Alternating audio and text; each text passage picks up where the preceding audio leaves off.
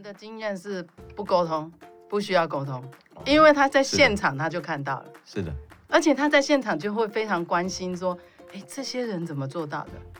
哦、明眼人，明眼人职业，而且他有可能我们会邀请他一起跟我们做活动，他他也他也做得到啊，啊，大家都做得到，嗯、为什么不来玩？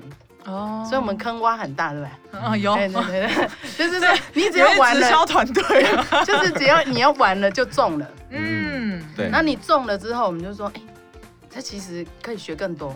我请重建中心社工跟你聊好吗？嗯，OK，好好。嗯，那如果再走不出来，就会跑到我复健之商这边，就是我们聊梦想，我们都不要聊别的，嗯，我们来聊梦想，嗯，好，来聊梦想之后就。聊好了之后就挖坑了嘛，嗯，对，其实我们就是，哎、欸，感觉真的像。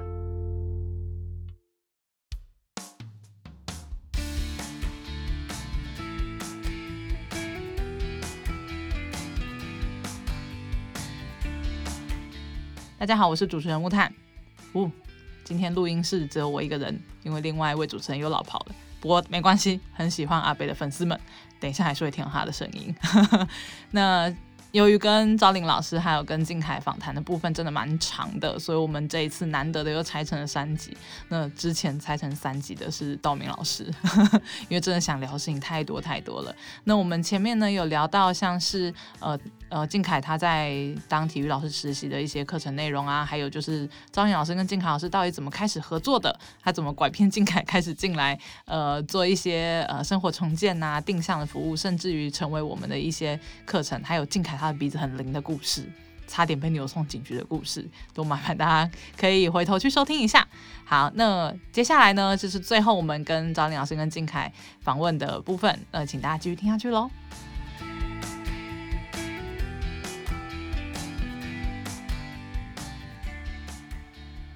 我我好奇问一下，静凯是运动员，一定会有呃，平常一定会有训练，对不对？嗯。那你训练场地有特别设计吗？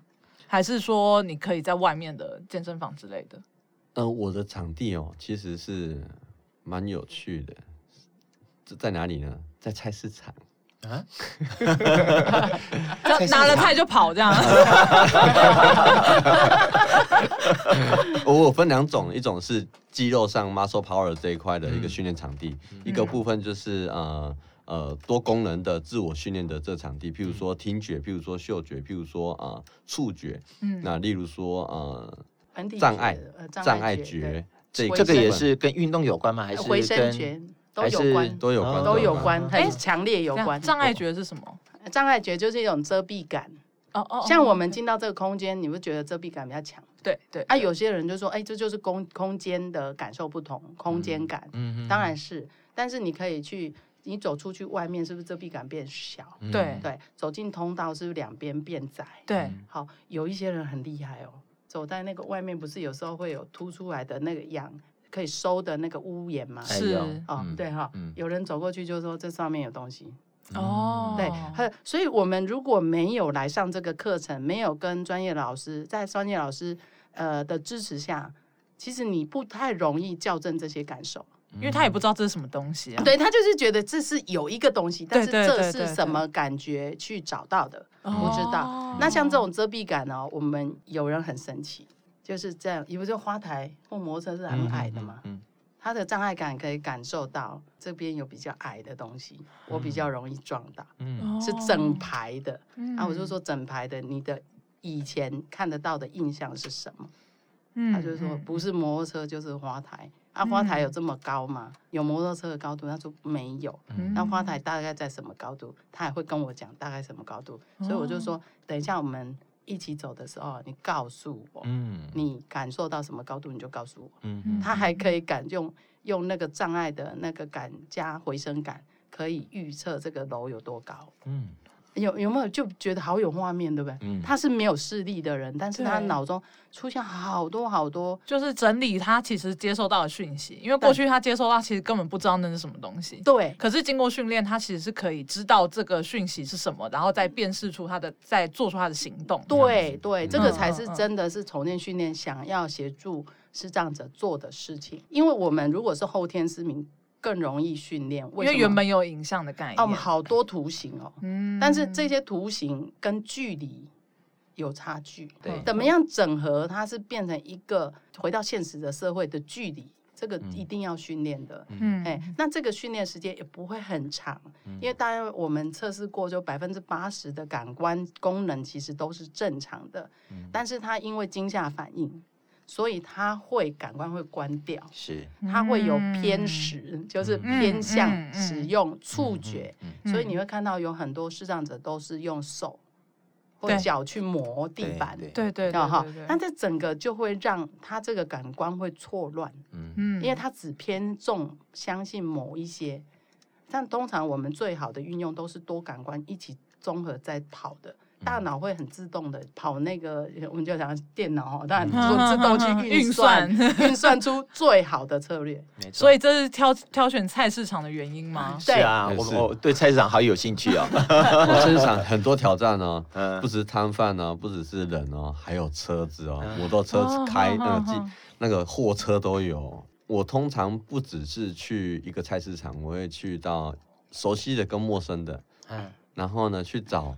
呃，比如说我我想要吃什么，嗯，然后就是特定去找，边问路人，然后边探索到底这边有什么，嗯，然后我等一下可不可以走到回原点，嗯，这样的角色，嗯嗯，我从 A 点出去，探探探探探索，然后我要如何从 A 点到 B 点，B 点要如何到 A 点，嗯，这个过程。有时候 A B 还会加 C 还要加 D 哦，嗯嗯，因为它路可能不是直线的，可能会弯来弯去，嗯。对，那你要如何回归你的原来的路呢？嗯，这就是一个一门学问在里面。嗯，嗯，那当然，我还有另外的呃，我的训练场所，类似这样的空间的从程度，或者就是在这个录音室的这个空间，嗯，那我会把它做刚刚昭霖老师还有提到的空间上的一个先前的探测，嗯，先前的探测，我们就会去训练说，哎，这个环境我大概会距离多少，然后我会试着用手杖。在安全底下的时候，用手杖去测量。前面前提呢，是因为我们有受过训练，嗯，就受过训练完成之后呢，你才可以知道说，可以用这样的方式，是你的生活当中你是可以很轻便的完成你要的那个元素进来到你的脑袋里面。嗯，那这样子的训练运用在运动上，它会有什么影响吗？非常大，因为呢，嗯，安全性就很高了。然后我打的是盲人棒球，嗯，那你会敢扑，甚至你会敢冲哦。听到这两件事情就不简单了哦。嗯，我相信，对，因为你必须要很有勇气，甚至你要很有把握这件事情呢是安全的。嗯，你要很肯定这件事情是你做了之后呢，你是可以百分之九十八十。一百 percent 的模式，你可以掌握到它的，嗯，这样的过程，嗯，所以在这个过程中，我在还没受过训练前呢，其实坦白，我距离都抓不太到，嗯嗯，但是我还是用其他的道具去算步伐，嗯嗯，啊，或者是去闻学生的位置，嗯，就是闻他的味道，但是，嗯，跟。有训练了之后，闻味道的距离呢，就会开始有刚刚有分享到，我就会比较可以抓到那个拿捏点。嗯，不然我可能跟跟小朋友讲话的时候，我会太近了，然后小小朋友就会小朋友就很尴尬，每天都会被扭送进去。但是但是因为小朋友呢，他可能还不知道怎么去分析，跟我跟我说这件这件事情。对对，所以我有时候太近的时候呢，他们可能 就会很尴尬，但是。他他就会，可能曾经有学生说：“老师，你干嘛那么近啊？你要亲到他了啦。”然后我就说：“是吗？”因为我也不好意思上前去摸他。哦，对。所以我是稍微 摸他找到你，小孩子马上哭了。对对对，所以我稍微稍微后退。嗯。但经过这样的经验，慢慢的揣摩，让他让我的距离，演讲的距离跟跟跟学生的距离稍微有拉距了。嗯。不然其实一开始很近了。近到好像要跟他 kiss 的阶段，就是这个，就是在我们后天失明的时候也会常见的一个状态，嗯、就是我的那个精准度拿捏的不好。嗯，那他又不可能有一个人可以跟他练这个。嗯，嘿，那所以我们在重建训练里面都会，就是我们有专业的支持，告诉他去怎么观察自己。嗯嗯，呃，像嗅觉跟本体觉的距离，我们有可能就会让他反复试。有几种距离，嗯，哦，那他学到这个技巧，他就会去内化，嗯，对。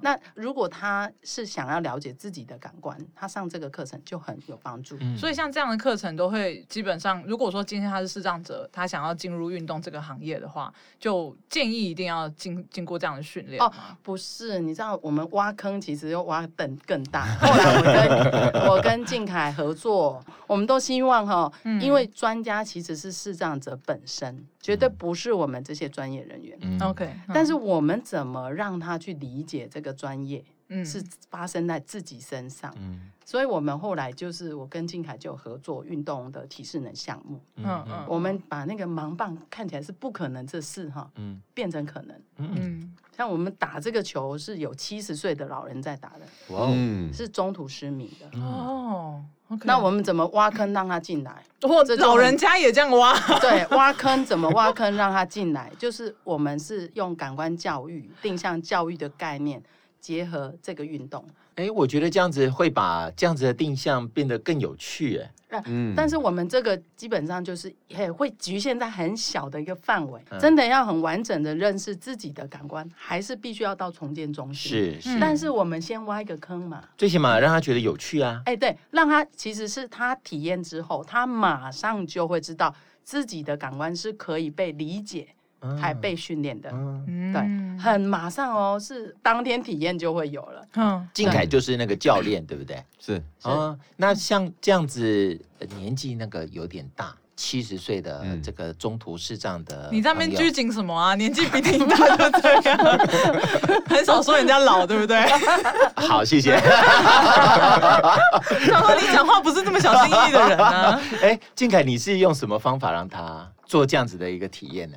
第一个，当然，我现在必须要先了解它有什么功能可以用啊。第二个是它身体呢，哪些是比较没办法使用的。嗯嗯嗯嗯。好，这个就要先区分开来。然后接下来呢，我就要开始是用它，用它可以用的，把它放大。嗯。然后呢，在后面几堂之后，它比较适应了，再开始用它的缺点，也不是说缺点，要在可以调整的地方啊，再拿出来再修正。嗯，再加强加以训练，因为前面如果说你已经打趴他的自信了，基本上他不会再来了。对呀，嗯，对，所以我是用，因为这个我觉得这个要进来就不容易了。年长者的家属会害怕吗？哦，都会非常怕，应该会吧？怕死了，他都全程都就在跟在他旁边呢，很像跟他黏住一样。我相信，我相信，对，因为应该是很很担心吧，就是一直怕危险，危险，危险。这个就是视障者参与运动啊，家属的压力是最大的。对，是。对哦，他全那个不是不是那个那个视障者，而是那个家长哦，全身绷得很紧。我说你要不要来运动一下？他说不用不用不用。所以一般我们这个坑哦，不是只挖给视障者，嗯，我们就只要是活人。进到我们的厂子里面，你们这条线还蛮明确，对，死跟活，对对对对，有没有有没有很简单？有有有，你活着来运动，对对对对。对。那这样子，你们的呃沟通的时间，你们觉得哪一方最呃最花时间服务？嗯嗯嗯，是像家主跟透过平台吗？透过运动，就你们在服务，对，像你们这种运动课程啊，因为我觉得大家都可能会觉得我们会花很多时间，应该都是在做个案服务，但其实渐渐的，我会觉得其实我们的时间成本可能要花在跟他旁边的人沟通。嗯，我们的经验是不沟通，不需要沟通，因为他在现场他就看到了，是的，而且他在现场就会非常关心说，哎，这些人怎么做到的？而且他有可能，我们会邀请他一起跟我们做活动。嗯，他跟我们一起运动啊，我们就说跑跑步而已啊，没什么，对不对？嗯，折返跑而已啊，对不对？嗯，然后在地上听声音捡球而已啊。嗯，他他自己也做了，好做，甚至挥棒我们都设计过，他也做得到啊。啊，大家都做得到，为什么不来玩？哦，所以我们坑挖很大，对不对？嗯，有，对对对，就是说你只要玩了，直销团队，就是只要你要玩了就中了。嗯。对，那你中了之后，我们就说，哎，这其实可以学更多。我请重建中心社工跟你聊好吗？嗯，OK，好好。嗯，那如果再走不出来，就会跑到我复健咨商这边，就是我们聊梦想，我们都不要聊别的，嗯，我们来聊梦想，嗯，好，来聊梦想之后就就挖坑了嘛。其实我们就是，哎，感觉真的像直销，就是我们是一条不管怎么样都会成功。因为你怎么样，你就是绕来绕去，绕来绕去，最后就是。了解自己的大脑才是真的。对，然后就再绕回来找我们。嘿，对，他就会爱上运动哦。有没有很多朋友都是这样？我们最后不一定要让他留在盲棒的团体。那当然，对。但是他了解了，他可以运动，他可以找到自己适合的运动。是，对。哎，运动这件事情真的是很容易让人快乐。嗯，对对，真的，虽然都都会很很累啊，可是我觉得终点都是快乐。嗯，我会觉得很多是这样子他的预设啦，至少我听到像同事说打门球什么，嗯、可是我觉得他们就给自己的设限就是，我就只能在这个场地了，嗯、那我出去我就没有机会，因为没有设定好场地，在不熟悉的环境下，我没有办法再做任何的运动。嗯、那其实我们也会觉得很可惜。对，就是因为这个样子，就是因为盲棒就是看起来就是很刺激嘛，嗯、大家就是感官震撼，光看就就很震撼。嗯、那我们就想说，那我们。应该再找一找有没有不要那么刺激的，因为也许有些人对于很刺激的，他只喜欢慢跑啊，哎对对，或者喜欢坐着，所以我们最近几年就又找到一个新的运动，就叫地板滚球。地板滚球，它其实我简单说明一下，就是它会有两个蓝色跟红色的队伍，嗯，哦，就是随便你你飘 A B 组这样子，嗯，然后呢，你就是想办法把这个六颗球呢丢到那个。白色的位置，嗯，有一个母球跟子球，嗯，那我们同时间都会猜拳，看谁先赢了，我就拿我的母球往前丢，嗯、那我再丢我的子球，嗯，然后看谁呢可以把那个那个母球呢很靠近，啊、嗯，就子球很靠近这个母球，嗯，越靠近的话呢，他就得分了，嗯，对，那所以在这个过程当中呢，都是坐着，嗯。嗯，哇，很很简单。就跟那个，你只要会坐着，就跟那个法式滚球很像，哎，是是是的，是的，是。但是他的挑站着，然后对对对，坐着。但是他的他的挑战是什么？你要抓那个力道哦，力道还不是最厉害。方向挑战第一个就是他是不是丢出去就会有个咚嗯的声音？你要听那个距离，哎对。嗯，他怎么抓跟母球的距离？好，对，然后你手上是不是有一个红色的子球，对不对？对，第一个是母球出去了嘛，哈，到 OK，它在你身体的哪一个位置？你搞不搞得清楚？嗯，是，它就是完全没有任何的提示，你就坐在那边随便你丢这样子。呃，你先丢出去，它会有一个板子辅助板，嗯，哦，那你要把那个空间想在想象在辅助板里面，但是即使是这个辅助板。你还是要有一个本体的感觉，嗯，去把它放大缩小，对不对？嗯。但是这个第一个声音就很关键呐。如果没有辅助板，他能不能知道那个东西在哪里？嗯。然后我们辅助板是不是就会拿过来？有算训练好的视觉员拿过来。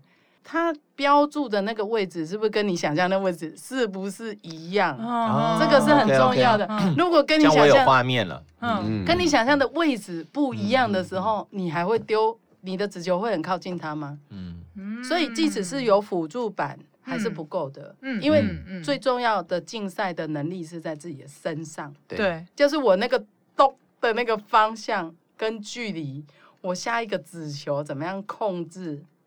这个力道让这个子球可以粘在那个母球上面。嗯，我这样很厉害，我这样光光想我就，光是有视觉都不一定丢得到。对呀，对呀，对呀。而且这个空间是一个很大的篮球场。嗯嗯嗯，你就大。我好像有看过影片，嘿，今年还在五月的时候会有，你们可以去参观，很刺激。在有比赛吗？有比赛，在士林运动中心。我到时候。资讯再 po 给他。好啊，对对对，我们到时候就连着连着这次的节目一起一个连接，让大家知道。那那球可以喷香水吗？算那个距离。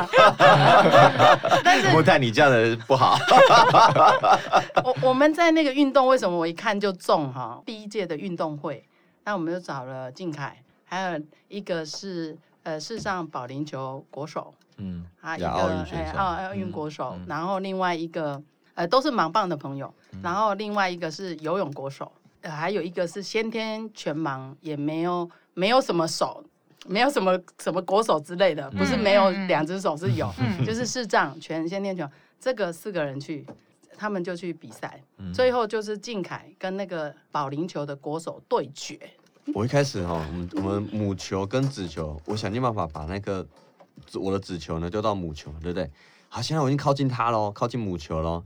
但是呢，对方的那个保龄球选手太厉害了，想尽办法呢，把我那个母那个子球呢推倒，嗯，撞开，撞开。你看他的目标是你的子球，对，好厉害。他不但把它撞开，他的子球还最靠近那个母球，就粘在上面。是，哦，这个真厉害，太厉害了，真的厉害。对，然后我们就想地方，我们就在这边比，在那边争斗哦。我怎么样才可以把它再打掉，然后再粘过去？那我想的是，我怎么样才可以粘在这个母球上面，叠上去，是不是？对对对，我的想象是我想要把它叠上去，用丢的。对，所以这个能力绝对不是只有静凯有。是我们刚才讲说，那个是一个保龄球国手，是帕运金牌嘛？是。那你你就会去想说，为什么他有这个能力？因为他平常在用球。嗯，呃，他的比赛的用球，所以他这个距离、这个声音、距离、力道，他就可以掌握拿捏的刚刚好。嗯嗯嗯，所以大家拍到那个球被撞开的那一刹那，大家是惊呼啊！哦。好了，那我们库存不担心了，全全部都 全部的手都防一遍。对对对对，非常好奇，因为我也是第一次听到有保龄球，是这样保龄球。是吗？然后不止视障有很多哦，真的蛮多的。等下等下那个联络资讯都留下来。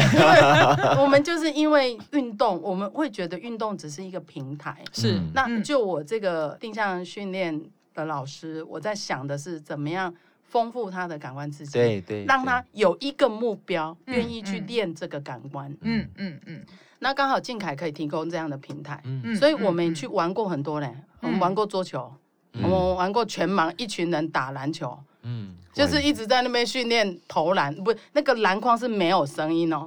他们一群人就拿着长手杖一直敲那个篮筐，好想看。然后敲那个篮筐的目的是什么？大家可以猜得出来，距离。对，他在测距离，就是高度的那个距离。这第一个是高度，但是投篮你不可能在他正下方投啊。对，所以呢，他站在他要投篮的位置敲。嘿，有另外一个人站在那边敲。然后他站在告诉他位置吗？他就开始去测距离。哦，你知道我意思吗？天哪，他们一群人很疯狂，这样子。好好好想看哦，真的好想看。对对，如果你们有兴趣，可以跟静凯报名。对，这个篮球，这个全盲，然后在没有辅助设施之下，然后练投篮，真的非常有趣。嗯，对，练桌球也很有趣。然后像静凯也教过网球，就是那个视障全盲想要学网球。嗯，然后他也教过他们打网球。嗯，然后我我那天我我本来帮他找一个那个专业的撞球教练，然后我就跟那个教练讲说，哎，我有个学生很想要玩撞球，他是视障，你愿意收他吗？他说不不不，这个不可以，不可能。我说就打一两次看看吧，我还没有成功呢。对，所以如果你们有遇到任何喜欢。撞球的或者是撞球教练，麻烦介绍给我，因为我们也想发展那个，哎，玩撞球，因为撞球也是一个平面空间的，一样一样一样，哎，对对对对对。我我现在我现在知道老师的的概念，就是我只要是。有一个固定空间的啊啊，你可以刚好利用这样子的方式来训练他们这些跟定向行动有相关的东西。呃，对，就引起兴趣。对，引起兴趣，这样子他会透过这样子的活动，就会开始想说，哎，我我既然这样都可以测距离，尤其是刚刚那个敲篮篮筐的那个 我们是会觉得去引起兴趣，因为最重要的校正，我们还是回到中心，因为因为就像那个呃靖凯在讲的。他还没有进重建中心之前，他是用生命，嗯，是，他是用用生命教育感官，嗯，他多寻找的经验是受伤，嗯，但是这种受伤经验会让你的大脑就只整个被绑架，对因为他记得是挫败的经验，然后记得是他的防御机能机制会更强烈，嗯，但是他训练之后，你有没有发现他讲的是成功经验？对，就是他是整个放松，然后整个不断的去。呃，去练习怎么分析自己的行为模式。嗯，就是我这是怎么感感官造成，我可以用哪一个感官在补偿这个感官。嗯，就是他可以用的工具和技术就很多。是，哎，然后他就会越来越顺畅，那就会增进他这个技术会一直往上跳。嗯，对，所以我们就会建议说，哎，来校正一下感官吧。嗯，因为这是一个很有趣的事。嗯，像你想要做什么事，我们都陪着你，因为在你最熟悉的环境之中去检查自己的行为，你就会知道，哦，原来我放弃了我原本的能力。嗯，放弃哦，哎，因为他不是失明，他大脑的资料库就不见了，而是他真的他放掉了。嗯，那我们就协助他。一个一个叫回来。嗯，哦，这个时间也很短，也不会很长。嗯嗯，嗯，我觉得这样子啊，尤其是静凯，透过这样子的活动，我觉得不仅仅你自己有帮助自己哦，我觉得你也帮助了好多好多视障朋友。对，爱玩的人。对呀，因为讲实在话，我觉得这是一个呃人的天性吧。嗯，啊，对不对？尤其运动这种东西，应该这么说，它门槛没有很高。嗯，并没有，对不对？如如果它门槛很高，可能就像你讲那个一一有挫折，他可能就没有兴趣了，他可能就不愿意继续做。那我觉得你们这样子设计了很多不一样的活动，不仅仅是盲棒啊，嗯、对不对？还有刚刚老师讲尝试了这么多这么多，哎，我真的觉得我们视障朋友是有福的，就一起来玩嘛，啊、而且包含明眼人也可以一起来玩，一起一起，对对对。其实其实我觉得这个是一个很好自我探索的跟理解的的一个一个过程。对，我们常常就说，如果我们有一天是真的非常成功，嗯、就是明眼人愿意组一队，就是他戴上眼罩组一队来跟我们对打，嗯。嗯 哦，这样就是 我们挫败啊！就我们有挫败经验、啊。不会不会，因为我们会有专业训练，让他怎么戴上眼罩，嗯、他就跟我们玩的一样有趣。怎么样让视障服务是有趣的、哎、好玩的？嗯、哎，我觉得这个这一点很重要，这点可以吸引很多人。所以我们要保持联络，欢迎大家被静凯整，对，一定要 跳老师的坑。太好了，太好了。对啊，我这样聊，我们聊超久的哎。大家可能很难理解，怎么样你再回到原本你自己所学的东西，嗯、就刚好真的是在静凯身上可以看到，其实是有方法的。只要我们找专业，嗯、然后我们好好的找出一个方式，对，而且那个方式就是不只是你真的回到你的职业，其实它是对你的生命，嗯、我觉得都是很大很大的影响。对，没有错，没有错。今天很感谢静凯跟赵英老师来，谢谢两位，太精彩了，今天。真的真的，哎，我们就保持联络，未来就看看有什么资源，这样。好，希望我也有机会一起去打球，有有有都有机会，老人都可以了，你可以的。好好好，终于又讲到老人了。好，谢谢大家，拜拜。谢谢，拜拜。拜拜。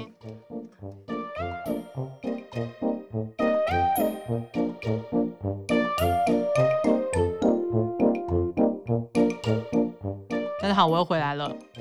阿北还是没有回来，因为。他糟楼了，不知道他钱带的够不够，突然有点担心他。好啦，他就是在的时候我造谣他抹黑他，然后他不在的时候我更要造谣他抹黑他。他等下会明天听到这一集就把我掐死。好啦，算了，我不管他，把我一个人丢在这个寂寞录音室，我突然觉得好好好不习惯啊，好久没有这样一个人录音了。好啦，呃，听完赵颖老师跟静凯的访谈，不知道大家感觉如何呢？因为我们真的很久没有这样子录到三集了。我记得当天我们录完啊，整个录音室一开门，外面的人都出去吃午餐了，因为大家真的聊太久了。而且阿北跟我讲说，他聊到大概一半的时候，就想说为什么没有人卡掉话题，为什么还在继续聊？就时间超长。然后我在那输出档案的时候也觉得很崩溃。但是呃，这个过程真的蛮愉快的，因为我们当初认识静凯也是因为透过像报道者他来报静凯的，就是冤案频繁这件事情，就是因为诈盲诈领保险金嘛。那也透过了许多的管道证明他其实是真的没有视力的。那我们从这个报道里面其实看到另一面是，他的重建真的非常的成功，可以让其他人是无法观察出来的。因为其实呃，视障者其实很多的行为是真的还是看得出来。但是可是我觉得静凯真的是非常非常厉害，所以我们希望可以透过访谈了解静凯在重建的过程到底付出了多少的时间，有什么样的方法让他真的呃找到了一个自己可以生活的方式，而且可以继续从事自己的专业、自己的兴趣。那也很高兴听到昭莹老师分享很多他们的服务。那我们会觉得，其实真的有很多人在视障圈做了很多的努力。很高兴透过这个节目，然后透过这样子合作的方式，可以听到这么多的故事。那也希望呃，不管我们的听众是视障者还是视障者的陪伴者，都希望可以听他们的故事之后，可以有一点信心走出家门。其实。真的有很多很多的选择可以帮助你们。呃，其实我们一直在进行像是成长团体啊，然后还有像成长团体的幸福嘛，它就是不管本身是视障者还是你是视障者陪伴者，你都可以来参加一个团体的一个互相陪伴支持的力量的活动。那或者是你要来上电脑课啊、手机课，其实我们一直都有在进行这样的服务。那呃，今天阿北不在，其实最大的原因就是，我相信其实我每一个我每个礼拜都在抱怨这件事情，就是其实事情真的很多。那呃，主要会很多原因是因为在去年，尤其像我们做节目之后，呃，慢慢的其实有一些异业的合作，然后也有更多人认识我们，然后认识我们之后，会慢慢的有一些不同的效益。那上个礼拜最开心的事情，应该就是百灵果在节目有介绍我们。嗯、我我们真的觉得蛮感动的。然后当初其实只是呃，我真的只是想要稍微跟 Ken 跟凯莉，因为我听他们节目听了非常的久了，所以那个时候只是真的想要稍微分享一下我们最近开的职训的案子，因为我们真的觉得透过 Podcast，我们想到可以。呃，培训视障者做做声音后置的案子，甚至于做一些自媒体的行销的呃职业的训练，我自己觉得蛮开心的。然后这个案子也是我们大家花费了很多时间写出来的，所以可以得到政府的赞成，然后帮助我们做这件事情，我都觉得非常的感动。那呃，就有一点想要这种激动，想要跟百灵果的两位教主分享，但没有想到他会帮我们宣传这样子。然后，所以我知道也有也有一些朋友追踪我们的脸书，还有我自己个人的 IG。那我自己会觉得，呃，这件事情其实，呃，慢慢的在这样子的合作下，其实会有很多不同的可能性。但是相对的，在我们的工作的 loading 也就一定会提升。还有就是我们想做的事很多，其实都非常的缺经费，因为。嗯、我们有专业有师资，可是这些师资的经费其实都是需要一直以来都是补助的，因为大家其实对我们很多的疑问都是我们的课程是不是免费的？嗯，它是，就是 基本上每每一个案子的课程，除非今天这个个案它是非常有能力，而且他要求就是长期上课已经到达我们无法负荷，那我们就可能进一步谈是不是自费。但是这样子类型的个案真的是少之又少，大部分都是我们用补助的方式。那也相对就变成，呃，经费的来源一定会是我们最大的压力。嗯、我们一直都其实一直在做这样的活动，在做不管是节目也好，或者是在做一些什么志工培训啊等等也好，其实我们都是希望让大家了解，就是我们在进行视障服务的时候，会很需要一些资源啊，或者是一些帮助，不管是人力的帮助，像行政志工啊、引导志工啊，或者是另外就是我们可能会需要一些。呃，经费这个就是很现实的问题，因为包含我们讲师的师资啊，一些行政的费用啊，还有一些人事的费用啊，这些其实全部都是用募款的方式得来的。那嗯、有关于非营利组织的呃运作模式，我想呃，我不知道各位是不是能够了解，但是呃，其实我们是我们一直以来所有的募款都是做在视障服务上。那当然，当我们有很多的服务想要进行。但是没有资源的时候，我们就必须要找非常多的资源。那不管是政府方面，还是呃企业方面，还是民众方面，这些就是大众募款方面，这些都是我们一直在努力的目标。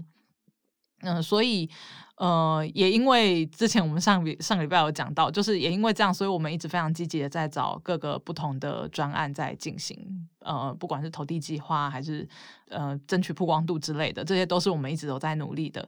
但是因为时程的关系，还有很多案子的关系，其实真的都卡在三四月这段期间。呃，这些事情其实呃，不管做节目也好，或者就是做活动也好，其实我们最终我们想做的事情一直都是视障服务，我们也一直都很 focus 在这件事情上。所以呃，我经过我跟阿北花了很多很多的时间讨论，然后还有他很多次的劝说。好啦，总而言之就是呃，要郑重宣布，呃，我们节目其实呃从下礼拜开始会改成双周更。也就是下礼拜我们节目不会上线，我们会是挑下下礼拜开始上线。那其实这个转变，呃，说大不大？就我们之前一直都有预告嘛，我们可能也不知道什么时候会突然就不更新了。但其实我们一直不想要这样啦，就是说稳定更新这件事情一直都是我们很对自己的要求。那其实也是一种负责任的态度，因为我们会觉得。虽然听众不多，但还是有听众。那我们相信，就是我们其实也不是没有看过我们的节目，其实有给予一些人陪伴的。那这件事情都会让我觉得非常的珍惜。可是，呃，在于现有能量跟人力的不足状况之下呢，其实，呃，我们也不想要因为这样子而拖垮我们的，呃。拓宽我们的服务，但是，嗯、或许忙完之后又回来就变成每周更嘛，就是阿北现在听到这边又突然觉得很想再捅我一刀，想说木太你在搞什么？好，他现在不在，随便我。好，总而言之就是我们下礼拜开始会改成双周更，但是呃，单元的部分是不会改变的，不管是抹黑课本身，还是呃万华协力，还是瞎聊。这些单元我们都还是会继续做。那只是说，嗯、呃，我们会让作业的期程拉长，因为呃，可能在现有的时间跟环境之下，我们会比较困难达成。那我们也不想要因为每一周更新而就是。有一点失了水准，因为这件事情不是我们乐见的啦。我们还是有一个，还是有想要有基本的把关。那也很谢谢，真的很谢谢去年这一年的呃很多听众们，可能我相信一定有每周都听啊，因为我看收听率，其实我自己还是觉得有一些固定的固定的人在听。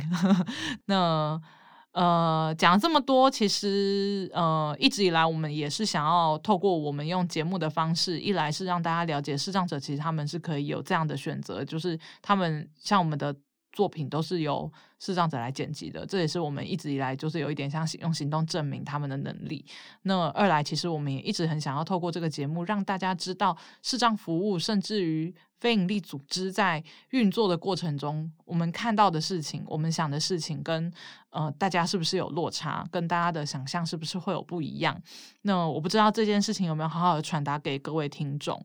改成双灯更之后，我相信就是应该我们就不会再不见了吧。其实因为每个礼拜真的对我们来说压力有点大啦，那这也是不得已的牺牲，还请大家可以谅解。那我们还是一样会是选择礼拜五的下午五点更新，那就是会变成下周就没有喽，然后就会变成两周更新一次。如果说大家对于我们的活动，或者是对我们的服务有什么好奇的，还是希望大家可以追踪我们的脸书，或者是我个人的 IG，就是木炭的 IG。那我们还是会尽量的更新。我最近 IG 又开始慢慢的开始更新起来了。对，那呃，从开始职训招生之后，就是现在四月开始，其实我们开始慢慢会有一些不一样的活动跟呃不一样的合作。那也很期待可以跟大家在活动上见面。那如果说大家对我们节目有任何的意见或想法的话，都欢迎私讯给我们粉专，或者是私讯给我本人。然后如果说有什么想合作的，想跟我们尝试看看的，也都可以呃直接来信给我们，或者打电话来询问我们。那如果说你对我们的服务希望可以支持我们的服务的，也很鼓励你们可以用行动。不管是捐款也好，还是成为我们的志工也好，都可以再来跟我们联络。那捐款的部分呢，也请大家看一下我们的文字说明栏，都会有一个线上的捐款系统。呃，我还是提醒大家，就是如果大家是想要。了解我们在做什么，在选择捐款的话，你们可以直接来询询问询问我们，我们会直接告诉你们我们的捐款会放在哪些部分，也让你了解，就是我们的服务其实，呃，我们真的是很善用捐款人的每一分钱，我们一直都很小心注重这样的事情。好啦，那很抱歉今天阿北没有出现，但是我觉得他听到这一集应该会是个惊喜吧，他好像很久没有享受这种。他没有录音，然后他都不知道发生什么事，然后他就是一个纯听众的感觉。下次要换我不在给他录。好，那这礼拜节目就到这边。呃，我是主持人木炭，很谢谢你的收听。那我们就下下周见，拜拜。本节目录音设备由正成集团赞助，阿贝木炭录制，泼猴后制。我们是以科技服务视障者的有声书学会。